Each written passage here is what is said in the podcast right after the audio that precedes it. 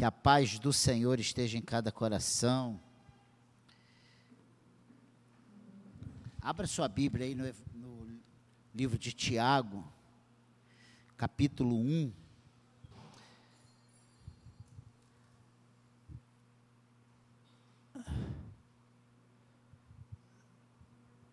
Versículo 13 até o versículo 15. E eu tenho falado sobre isso, sobre esse assunto. E não diga assim, ah, pastor, mas de novo tem vindo isso e eu tenho que.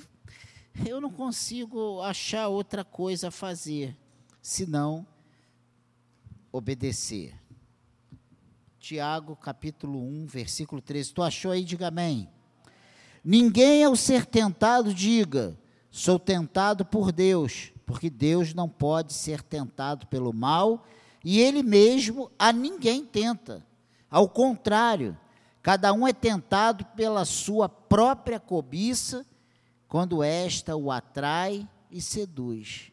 Então a cobiça, depois de haver concebido, dá à luz o pecado, e o pecado, uma vez consumado, gera a morte. Amém? Que palavra boa para nós nessa manhã. Como vencer as tentações. Mais uma vez falando sobre esse assunto.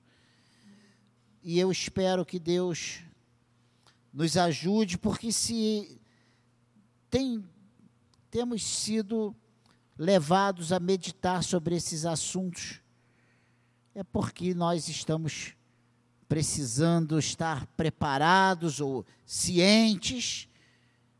Conhecedor dessa palavra, todos conhecem, só eu já preguei dezenas de vezes sobre isso, mas a verdade é que uma coisa é a gente saber na hora que nós estamos, está tudo bem, quando está tudo tranquilo, e a outra coisa é a gente ter bem firme no coração, para a hora que passarmos por essa situação, nós colocarmos em prática. Amém? Então, o título de hoje é Como Vencer as Tentações. Para cada situação ou circunstância da vida se adota um procedimento peculiar. É assim que acontece. Se você está com fome, você vai lá e come. Está né? Tá com sede, pega água e bebe. Se você está passando por uma situação difícil, ou você, você chora, outros ficam calados, né? mas cada um tem uma reação e adota um procedimento. Nós somos derrotados na peleja se não usarmos as armas certas.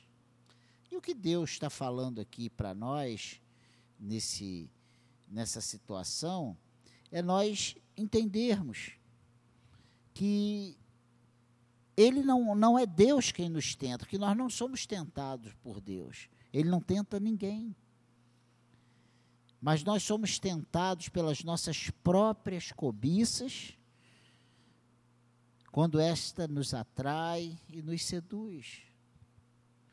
Não há saídas mirabolantes. Precisamos, como servo do Senhor, nos fortalecer espiritualmente diante de cada tentação, diante de cada situação. Não existe um, um sabe, um procedimento padrão. O procedimento padrão nós vamos ver hoje, mas assim, uma. Não, você dá três pulinhos aqui que vai resolver coisas que nós vemos aí nas religiões. Biblicamente falando, as armas que temos para usar, nós vamos ver nessa manhã, algumas delas as mais explícitas, mais importantes, entre aspas. Diante da tentação, nós precisamos nos perguntar: se eu ceder, eu vou cair? E se cair, o que pensarão de mim? Nós usamos, muitas vezes, uma postura de que ninguém tem nada com a minha vida, não devo satisfação a ninguém, eu faço o que eu quero cada um cuide da sua vida, que Deus está cuidando da minha. Não é essa a maioria das vezes, nós, na hora da, do embate, da ira, da, da dificuldade, quando nós não estamos bem, ou quando nós estamos ali no auge da, da nossa luta, nós não pensamos assim? E eu falei sobre esse dito popular, que vontade é coisa que dá e passa, né? Mas nós devemos aplicar na resposta dessa pergunta esse dito popular. Espera aí, porque nós temos vontade de fazer tantas coisas. Nós somos, a nossa carne, ela pede tantas coisas. Será que tudo que a nossa carne pede é o que devemos fazer? O mundo aí fora diz que nós temos que nos satisfazer, que nós temos que buscar uma satisfação para nossa, para nossas vontades, para os nossos desejos. E esse tem sido a raiz de todo mal. Esse tem sido a grande arma usada para a destruição das famílias, para a destruição do próprio corpo, né? O cara sabe que não deve sair com aquela pessoa e ele sai, ele tem que, e ele não se preserva, e quando vê está doente. Um pequeno exemplo. Ele sabe que ele não deve gastar o seu dinheiro naquilo, e quando ele quando percebe, ele é atraído pelo mal. Ele sabe que usar drogas é um problema.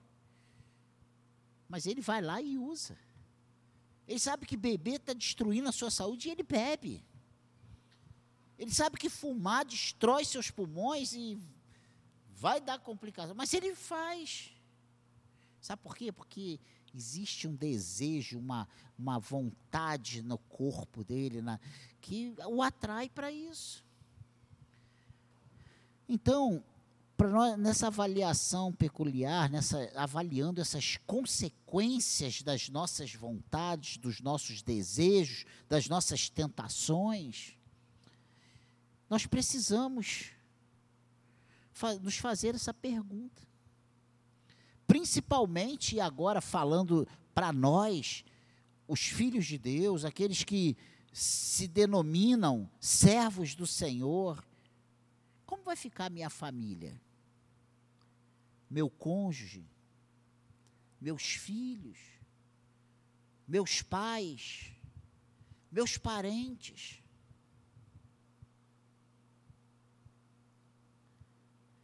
Se nós, antes de tomarmos uma decisão, principalmente quando nós sabemos que não é o que Deus quer para nós, se nós nos avaliássemos desse jeito e tivéssemos em nós um desejo de não escandalizar, de não trazer mal para família, para o cônjuge, para os filhos, para os pais, para os parentes, muitas coisas deixariam de ser feitas no reino de Deus. Se pensar então no pastor, gente, que bichinho para sofrer. Que é isso, pastor, fica legislando em causa própria. Mas nós, os líderes, você acha que a gente fica feliz de ver você sofrendo? Eu não fico feliz de ver você sofrer. Eu não fico.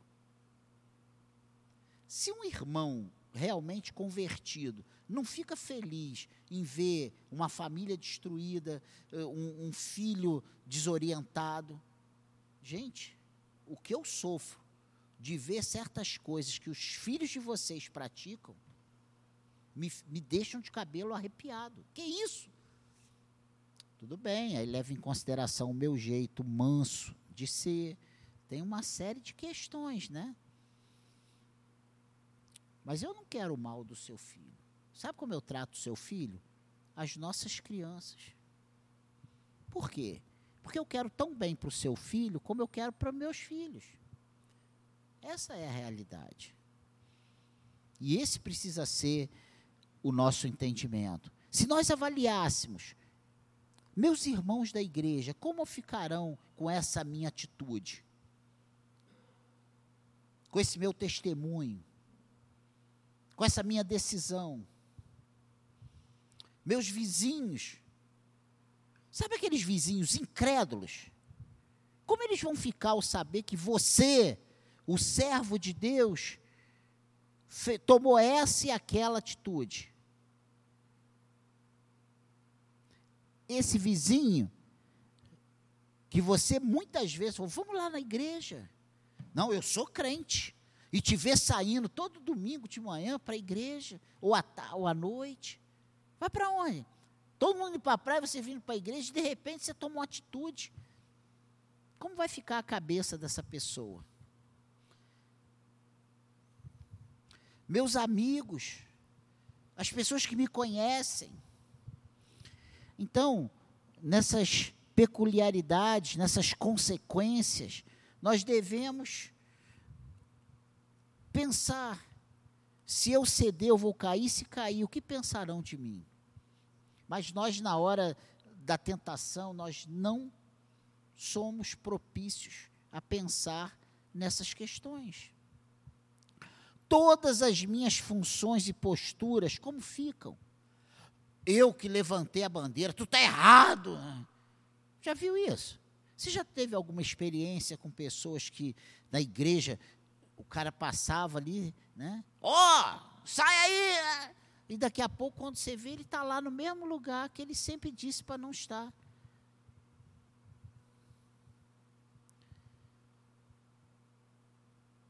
Será que nós temos nos preocupado com a nossa, nossa, nossa função na igreja, nosso cargo na igreja, com aquilo que nós pregamos, com aquilo que nós falamos, com o nosso fervor, o crente?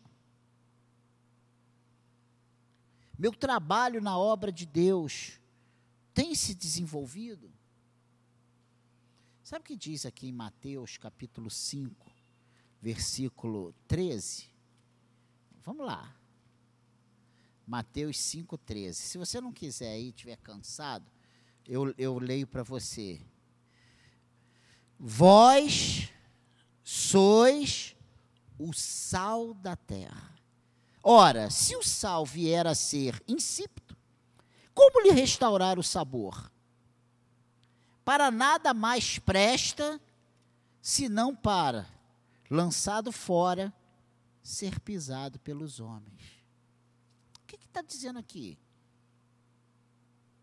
Ele afirma, palavras do Senhor, vós sois o sal da terra. E aí, depois dessa afirmação, ele vem dando uma advertência. Olha, ora, se o sal vier a ser insípido, ou seja, se ele perder a sua função, se ele deixar de causar o efeito que ele precisa causar,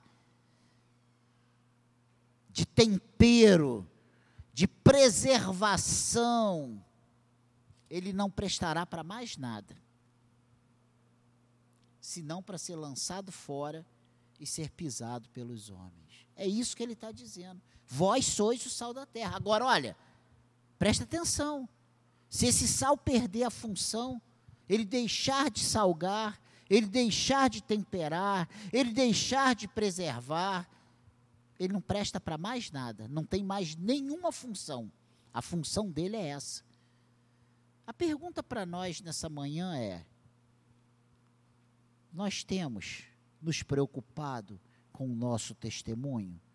Nós temos nos preocupado com aquelas decisões que muitas vezes nós achamos que ninguém tem nada com a nossa vida e que não devemos satisfação para ninguém?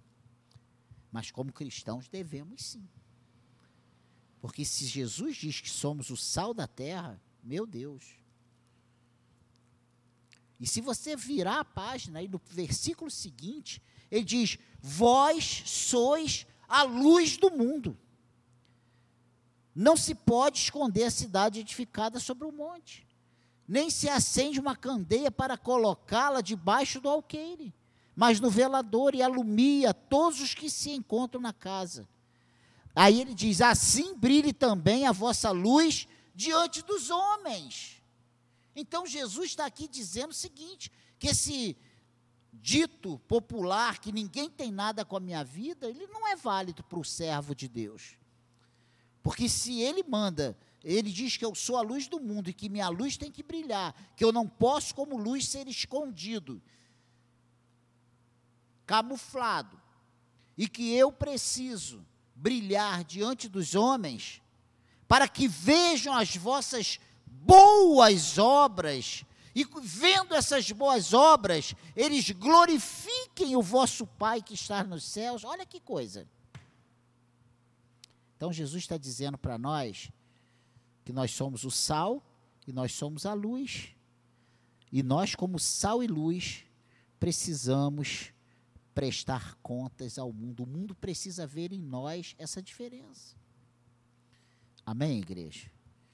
A segunda coisa interessante nesse Tiago 1, que é o nosso texto de origem, falando sobre Jesus, Deus não tentar a ninguém, porque a tentação vem do mal e ele não tem pacto com o mal, né? Porque Deus não pode ser tentado pelo mal e ele mesmo a ninguém tenta. Então, quais são as armas, os antídotos que precisamos tomar para que essa tentação não tenha em nós os efeitos devastadores que ela tem em todo ser humano. Uma vida regada de oração. A oração constante, contínua, habitual. Lá em 1 Tessalonicenses, capítulo 5, versículo 17, tem o segundo menor versículo da Bíblia. O primeiro é quando Jesus está naquela situação com Lázaro e ele olha, sabe que recebe a notícia, vê as irmãs de Lázaro chorando, diz que Jesus chorou. É o mais curto versículo. E depois de Jesus chorou, está em 1 Tessalonicenses 5,17: orai sem cessar. Ordem expressa, orai sem cessar. Então, essa oração, uma vida de oração, é uma arma para vencermos as tentações. A oração nos cria em nós uma intimidade com Deus. Sabe por que nós temos vergonha muitas vezes de levantar uma oração? Porque nós não temos o hábito de orar. Nós, nós ficamos. Pai amado, Paizinho, Pai Santo, Pai, Pai, Pai, Pai, Pai. Você não fala duas palavras e, falou 30 pais. Você não consegue desenvolver um raciocínio. A oração é falar com Deus. Você trata alguém assim, Daniel, mas pastor, pastor, ó, eu vou ali, pastor, ô pastor, vem cá, pastor, ô pastor. É assim que a gente trata. Imagina teu marido, irmã, falando com você. Ô morzinho, ô morzinho, ô morzinho, olha aqui, ô morzinho, você sabe, ô morzinho. Imagina isso. Que luta. Então, irmãos, uma vida regada de oração, uma oração constante, orar sem cessar. O que é orar sem cessar? É a gente sair igual um retardado no meio da rua. Senhor amado, Pai, eu estou aqui na tua presença. Olha, Senhor, olha essa situação. Olha esse carro que bateu agora, quando eu estava vindo para cá. Ele avançou o sinal, bateu no táxi. Coitado do taxista. Orar sem cessar é você estar ligado com Deus. E precisamos estar ligado com Deus sempre. Não é só na hora que acontece uma tragédia que a gente lembra, Senhor, meu Jesus, meu Deus. Não é assim que o mundo faz. Ninguém lembra de Deus, mas na hora que acontece uma desgraça, meu Deus, a gente clama. Nós, como cristãos, precisamos estar ligados com Deus. Você pode estar dirigindo seu carro, fazendo sua comida, fazendo, tomando seu banho, e está com Deus. Sabe, Deus não é uma pessoa que está longe, Deus é um, é um Deus de perto. O nosso Deus é o Deus de perto, é o Deus que habita em nós. Então a nossa vida precisa ser traçada, vivida com essa presença constante de Deus e nós nos relacionando com Ele, porque o nosso Deus é relacional. Amém, igreja? Uma oração intercessória, a oração, sabe? E tem um momento, você não vai, Senhor, lembrar dos doentes, lembrar dos problemas das pessoas, é interceder pelas necessidades que você tem. Tem a oração também pedindo socorro quando em aflição. Abacuque faz isso, né? Aquela oração de Abacuque, Abacuque 4, 15, 16 fala sobre isso. Não precisamos ir lá. Oração por livramento de males. Jesus nos ensinou a orar assim. Lá em Mateus 6, 13, quando ele dá o, o modelo da oração,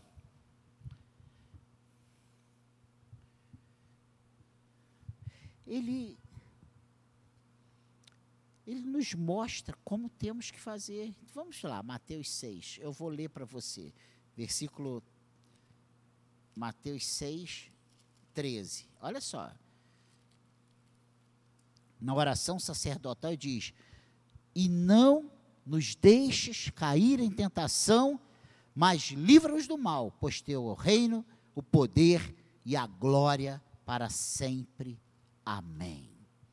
Ele, no seu modelo de oração, ele, ele, ele fala tudo isso. Portanto, vós orareis assim, Pai nosso que estás nos céus, santificado seja o teu nome, uma oração onde nós glorificamos a Deus.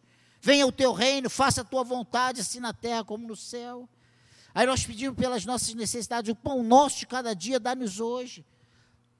Senhor, ajuda-nos a perdoar os nossos inimigos.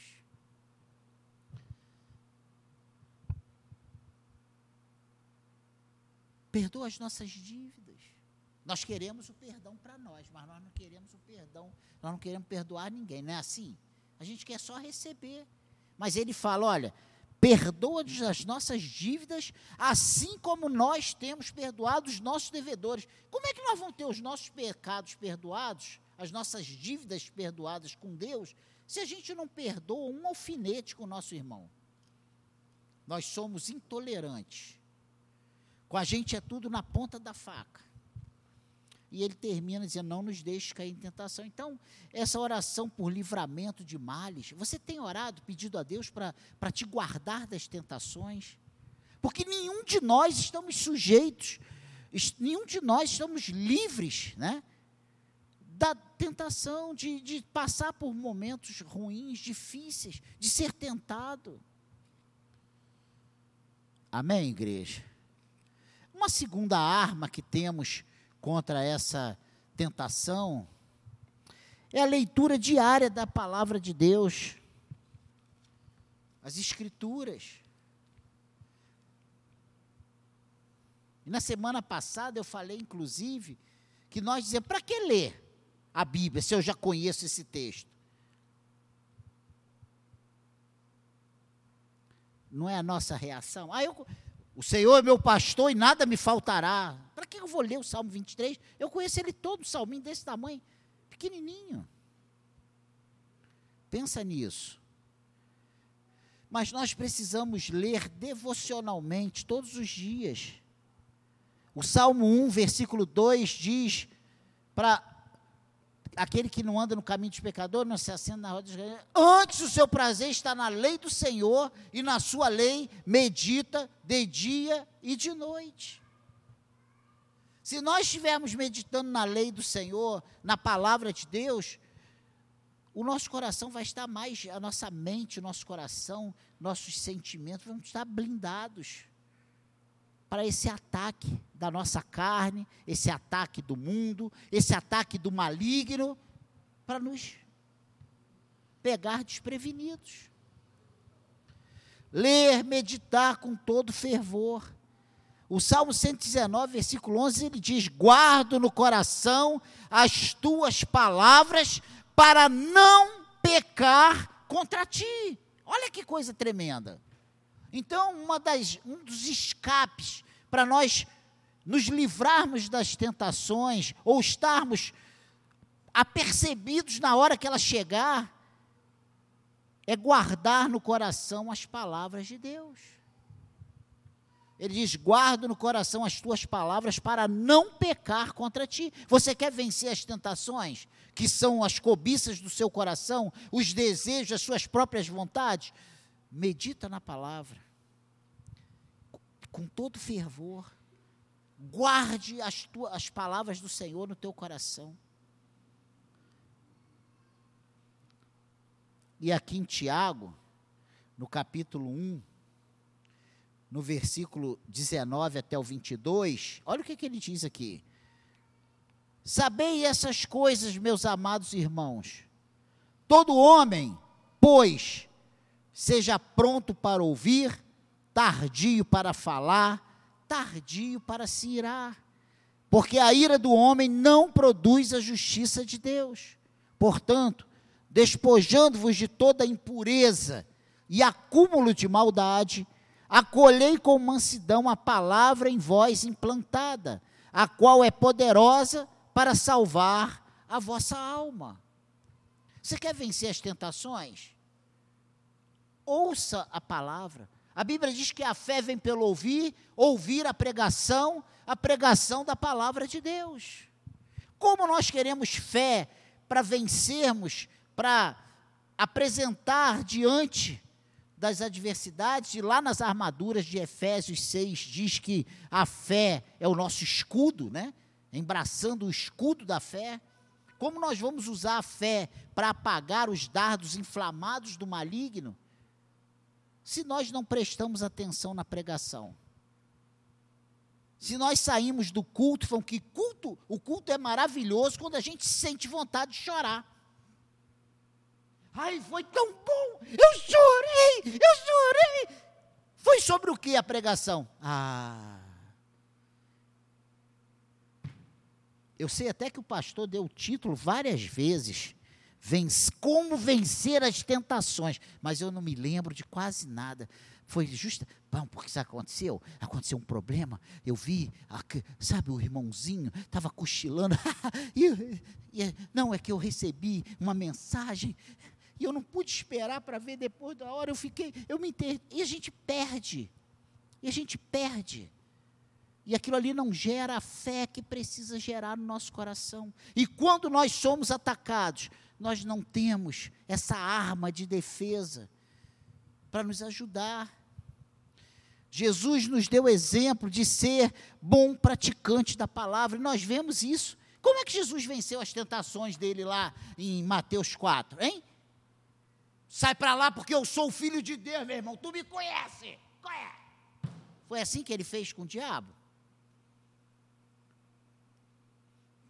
tu está com fome, né? Transforma essa pedra em pão, nem só de pão viverá o homem. Ah, se você me adorar aqui, eu vou te dar esse reino todo. Somente ao Senhor adorarás e prestarás culto. Ah, se joga lá embaixo. A palavra diz que os anjos vão vir te acolher Está escrito: não tentarás o Senhor teu Deus. Entende? Ele usa a palavra, ele não usou nenhuma frase dele. Ele não criou nada ali na hora, ele pegou o que já estava, já tinha sido dito por ele mesmo. Ele usou a própria palavra. E ele não usou uma palavra nova, ele tinha todo o direito de criar um novo dito ali. Mas ele não fez isso. Ele mostrou para nós como nós temos, com esta palavra, condições de vencer todos os obstáculos que vêm contra nós. Amém, igreja? E nós já estamos quase acabando, mais duas horinhas. A coisa interessante também, além de oração e leitura, e meditação da palavra, uma das coisas que nos fortalece muito na hora da tentação e, e é um, uma boa, um bom antídoto, um bom remédio para vencermos as tentações, é nós pegarmos os exemplos dos santos do passado, dos irmãos que viveram antes de nós. Quando eu olho para Davi, aquele homem que eu não quero dentro da minha casa de jeito nenhum,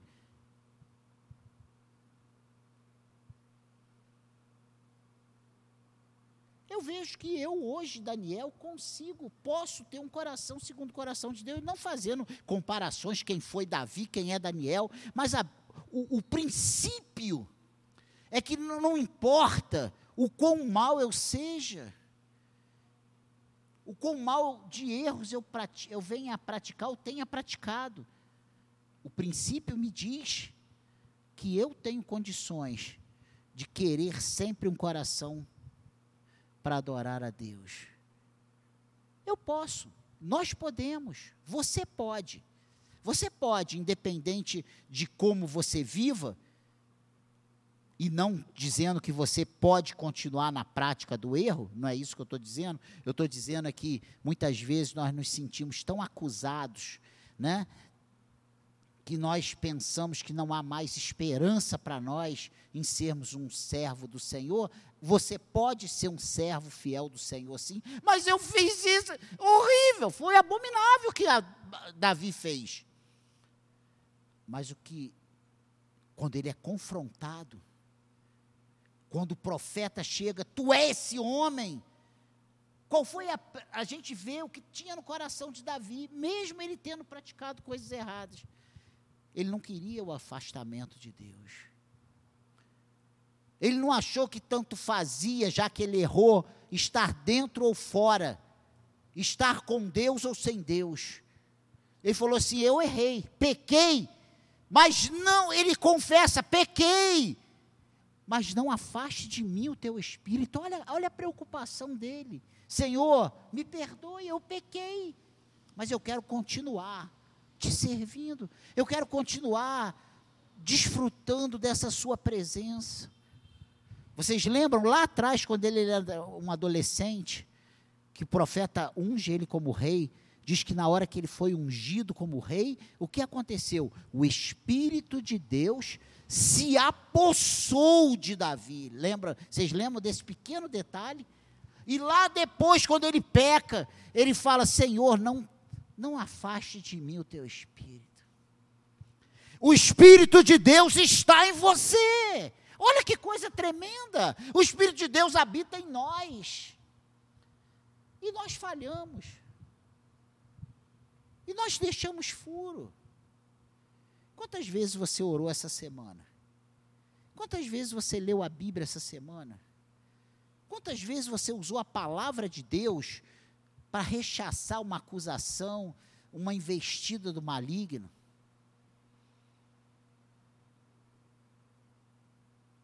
Ou quando você foi atacado, você rodou a baiana, comigo não, meu irmão, eu sou crente, mas não sou otário. Não é assim que a gente fala? E parte para cima igual um leão, e o cara fala assim: Meu Deus, se crente é assim, eu tô, quero passar longe. Não é assim. Na hora da topada, o que, que você falou? Senhor, me ajuda nessa dor? Ou você xingou aquela pedra de tudo que é nome, desde a mãe até o pai? É a diferença. Amém, igreja?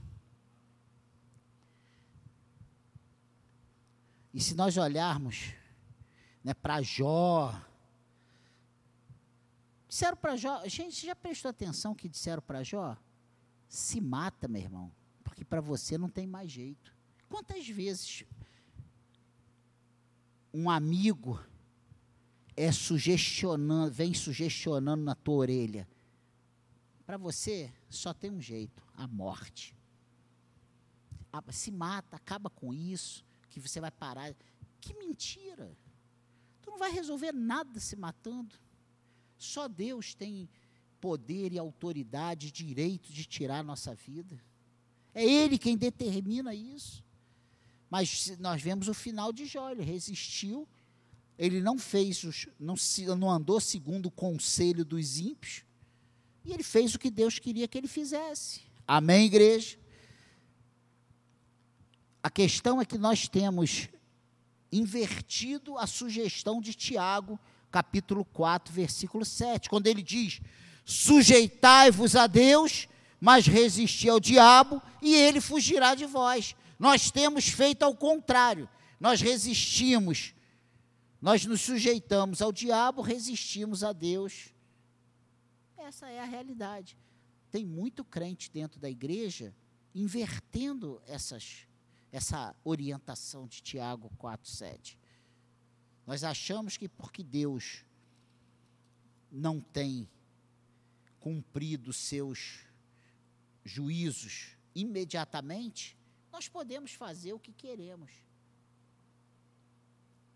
E aí nós temos nos sujeitado a fazer a vontade do diabo, achando que é o melhor para nós. O melhor para nós é nos sujeitarmos a Deus e resistir às sugestões malignas. Amém, igreja? Amém, igreja? Isso sem contar né, os pais das, da igreja, os reformadores e tantos irmãos que são exemplos a serem seguidos ao, ao longo dos séculos. E por último, uma grande coisa, além de oração, leitura bíblica e, e observar os exemplos dos fiéis antes de nós, ou até da nossa geração mesmo, é se envolver em tarefas espirituais, em tarefas nos afazeres da, do serviço da casa de Deus, ocupando-nos com os afazeres na igreja, tendo uma responsabilidade. Nós precisamos dessas coisas muitas vezes, porque solto na igreja, sem compromisso, só para chegar e cultuar, ah, hoje eu não estou afim, não. Mas quando você tem um, um compromisso, uma responsabilidade, eu preciso ir. E às vezes você levanta, mesmo sem querer, mesmo cansado, mesmo naquele dia estando com uma vontade de ser abraçado por aquele colchão gostoso lá da Eurocolchões, né? Aí você fala assim: não, eu tenho um compromisso. E esse compromisso te faz levantar, e quando você chega aqui, você louva a Deus, você vê o irmão, às vezes vem um e fala: Olha, que Deus. Às vezes, quando você pisa aqui, só o sorriso, né? Do casal introdutor ali. Você já melhora o teu. E chega aqui, você louva a Deus, e você ouve a pregação, e às vezes parece que Deus está falando tudo que você está passando. Amém, igreja? Então, se ocupar com os afazeres na igreja, convidar pessoas, quebrar todos os vínculos com a tentação, isso aí é outra coisa importantíssima. Se o teu fraco é o pagode, você foge do pagode. Se é bebida, você foge da, da bebida. Se é o adultério, você foge daquele ambiente. O meu fraco é o adultério e eu vou passear lá na Vila Mimosa. Pô, eu vou lá numa termas tomar uma cervejinha. Entende o que eu estou falando? Se é pornografia, não, eu vou só assistir esse filme aqui, mas está tranquilo. Pensa nisso. Quebre todos os vínculos com a tentação. Mas não pode ser um quebrar por imposição, tem que ser por desejo. Eu quero. Eu tomava toda semana duas caixas de cerveja sozinho daquela de 24 garrafinhas de 600 ml. Era meio quilo de carne, era só o cheiro da gordura ali queimando. E tchuc, tchuc, tchuc, eu bebia a noite toda. E eu não bebia gole, eu bebia copo. Já falei isso aqui mil vezes, já tomei 27 chopes em uma hora. Não dava tempo nem do garro, era só ir, outro e outro. 27. Cláudia estava sentada comigo à mesa. E o que, que eu fiz? Parei, não quero. Pergunta minha filha que está aqui ouvindo. Qual foi o dia que ela me viu dentro do mercado comprando um monte de lata de cerveja para levar para casa? Nenhuma vez. Viu? Nem dentro da minha casa eu tenho a prática de tomar uma cerveja. Posso? Posso. É proibido? Não. E não censuro quem faça. Para mim, todas as coisas são listas, mas nem todas me, sabe, me convêm. Eu preciso saber o que é bom e o que é ruim, o que é perigoso e o que não é perigoso. Se você, com anos de igreja, não consegue discernir que estar naquele ambiente é perigoso para você, é perigoso não para você se destrambelhar e largar o casamento, mas é perigoso para você perder esse relacionamento com Deus. Você precisa ter um encontro real com Jesus. Você precisa pedir a Ele para te ajudar. Você precisa intensificar suas orações, sua leitura bíblica e o seu meditar na palavra, para que quando você estiver diante do convite, vamos lá? Não, não vou não. Agora eu vou ficar em casa, vou curtir outro, vou ouvir um louvor. Mas tem irmãos que o carro dele nunca ouviu um louvor, é só música incrédula, maligna, maligna não, que não é funk, pancadão. Mas tem os que vê o pancadão do funk, os proibidões, né? Não estou louvando, não, tudo é de Deus. Só, descreve uma relação sexual desde o momento que ele olha para a mulher até ele tirar a roupa e está em cima dela e está tudo certo. Você precisa saber os seus limites. Fugir de tudo que lembra o passado, irmãos. Eu adoro brigar. Tu já imaginou se eu for para um baile onde tem pancadaria toda hora? Se só de falar de briga eu já fico sobressaltado. E olha que eu sou grande a beça. Se doando inteiramente a Jesus. E João 9, Evangelho de João, capítulo 9, eu vou ler para você, versículo 4, fala uma coisa muito interessante. 9, 4, olha o que, que diz é, necessário, é necessário que façamos as obras daquele que me enviou. Enquanto é dia, a noite vem, quando ninguém pode trabalhar. Qual é o dia? Que, que é o dia? O dia é quando está claro, é até as seis da tarde, sete da noite, oito. O dia é enquanto nós estamos com vigor, o dia é enquanto nós estamos com saúde. O dia é enquanto Jesus nos dá a oportunidade de falarmos, de encontrarmos com pessoas, de testemunhar as maravilhas do Senhor. Esse é o dia. Não vou esperar ficar com 88 que dorme. Não posso. Você entende? Gente, isso não é para chacota, não. Isso é para nós observarmos que todos nós, se não morrermos antes, estamos caminhando para isso. É o nosso é o nosso final. E ontem eu tinha 30 e hoje eu estou com 56, daqui a pouco estou com 60, 70 e já fui embora. Preste atenção nisso. Então, concluindo essa breve meditação, a parte preventiva da vida cristã. E nós precisamos entender isso. Então há a parte preventiva da vida cristã ante a tentação. E quais são, o que é essa vida preventiva cristã antes da tentação? É viver em oração, em leitura bíblica, seguindo em comunhão com os irmãos na fé, é observando, é se envolvendo, é saindo da sua inércia, é fazendo aquilo que o Espírito, o Senhor, te chamou para fazer. Tudo isso é nossa responsabilidade com a ajuda do Espírito Santo. Isso não adianta você querer fazer isso com a sua força. Isso depende do Senhor te ajudar, te capacitar, te fazer lembrar. Contudo, essa tentação vai vir. Ela não vai deixar. Gente, se Jesus, o Filho de Deus, sem ter cometido até os 30 anos nenhum pecado, ele foi tentado. Tu acha que eu e você não seremos? Pensa nisso. Você acha que eu e você não seremos tentados? Claro que vamos ser tentados.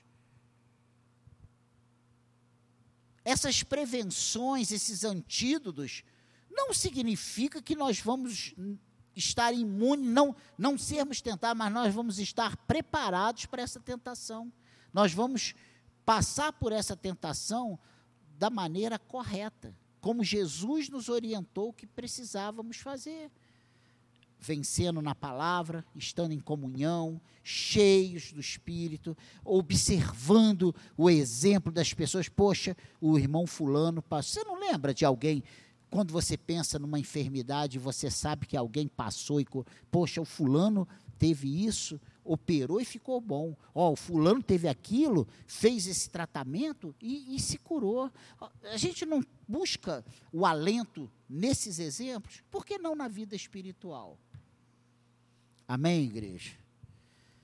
O crente estará preparado para fugir da tentação e vencê-la com a graça de Deus, quando a tentação vier e ele estiver preparado, não for pego desprevenido. E eu quero fechar, você só vai me ouvir. Essa leitura está em Efésios capítulo 6, versículo 10. Ouça com atenção. Efésios 6, 10. Só ouça. Quanto ao mais, sede fortalecidos no Senhor e na força do seu poder. Revestivos de toda a armadura de Deus, para poderdes ficar firmes contra as ciladas do diabo. As ciladas terão. Porque a nossa luta não é contra sangue e carne, e sim contra os principados e potestades, contra os dominadores deste mundo tenebroso, contra as forças espirituais do mal nas regi regiões celestes. Portanto, tomai toda a armadura de Deus, para que possais resistir no dia mal, e depois de ter vencido tudo, permanecer inabaláveis. O dia mal vai vir, as ciladas do diabo vão acontecer, serão armadas diante de nós. O Senhor não promete o pare de sofrer, mas Ele promete nos ajudar em toda e qualquer situação, estar do nosso lado, nos dando a força, a capacitação, a ajuda necessária para enfrentarmos as dificuldades e sairmos mais que vencedores. Se estivermos revestidos de toda a armadura de Deus, e se você em casa der continuidade até o versículo 19, 17, né? 18, você vai ver que do, do 14 ao 18 fala sobre essa, toda essa armadura que precisamos estar revestidos. Ser cristão não é vir ao culto domingo. Ser cristão é experimentar uma mudança de dentro para fora. É ser transformado dia a dia, cada vez mais ficarmos parecidos com Jesus. Essa é, esse é o nosso objetivo, sermos melhores cristãos a cada dia. Amém, igreja? Essa é a palavra do Senhor para nós nessa manhã, é, vencendo as tentações, né? Como vencer as tentações? Não tem outro jeito. Não adianta você dizer que eu sou inteligente, eu entendi, eu fiz, eu já tenho 30 anos de igreja. Porque você vai ficar na beira do caminho com 30, 40, 50. Não é tempo de. Igreja não é igual vida. Eu tenho 56 anos de muita experiência. Igreja é diferente. É relacionamento com Deus. É intimidade com Deus. É comunhão com Deus. É obediência à palavra, às ordens, às orientações do Senhor. Amém, igreja? Amém, igreja?